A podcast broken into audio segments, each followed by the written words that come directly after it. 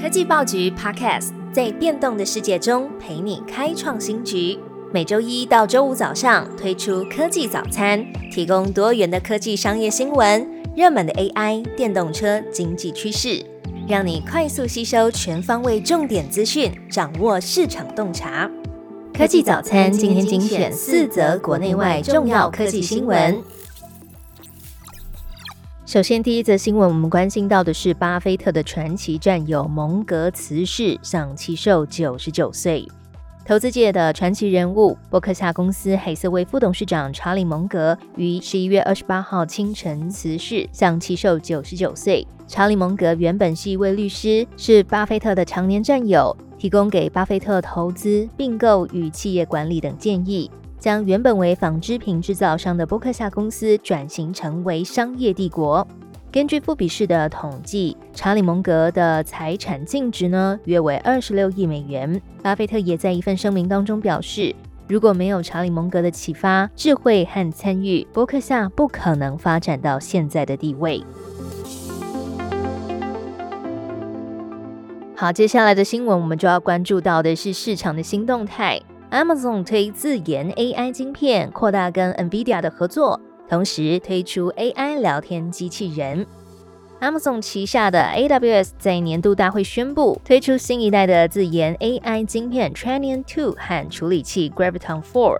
training two 的速度能源效率分别是上一代的四倍和两倍。而 Graviton four 则是比上一代快了将近百分之三十。同时 aws 也扩大跟 nvidia 合作成为第一家提供 nvidia gh 两百超级晶片的云端供应商。支援客户生成式 ai 的应用。Cnbc 报道 amazon 双管齐下推出了自研晶片让客户使用 nvidia 的最新晶片做法有助于对抗他们最大的云端运算对手，也就是微软。而十一月的稍早，微软也是采取的类似做法，推出他们第一款自研的 AI 晶片 Maya 一百，还有 Azure 云端服务也配有 NVIDIA H 两百的 GPU。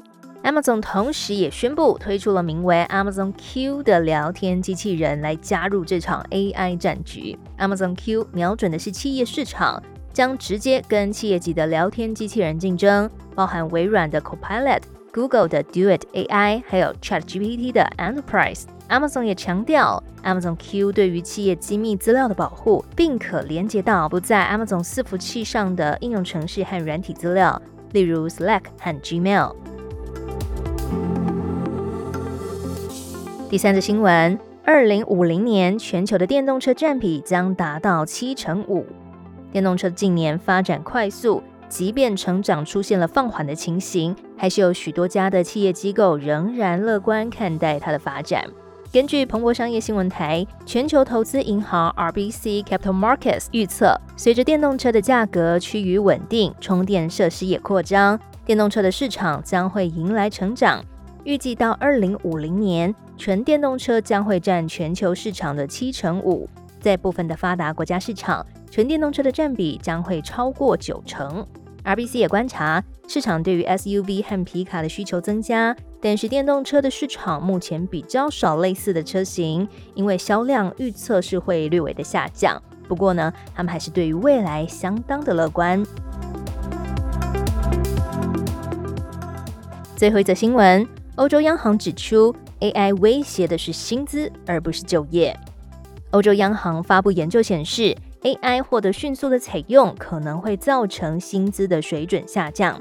不过，到目前为止，正在创造新的工作，而不是破坏传统的就业机会，尤其是对于年轻的高技能人才。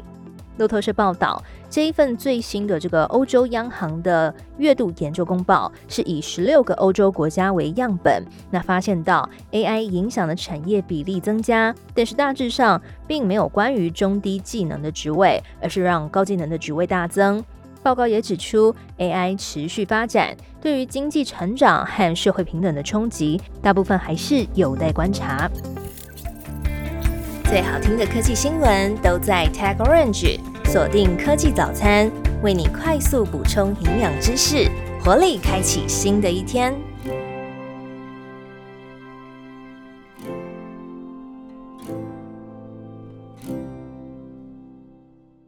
科技报局征才喽！！Tag Orange 专注创新科技、数位转型，我们要找对科技趋势、国际脉动、社群观点特别有想法的你。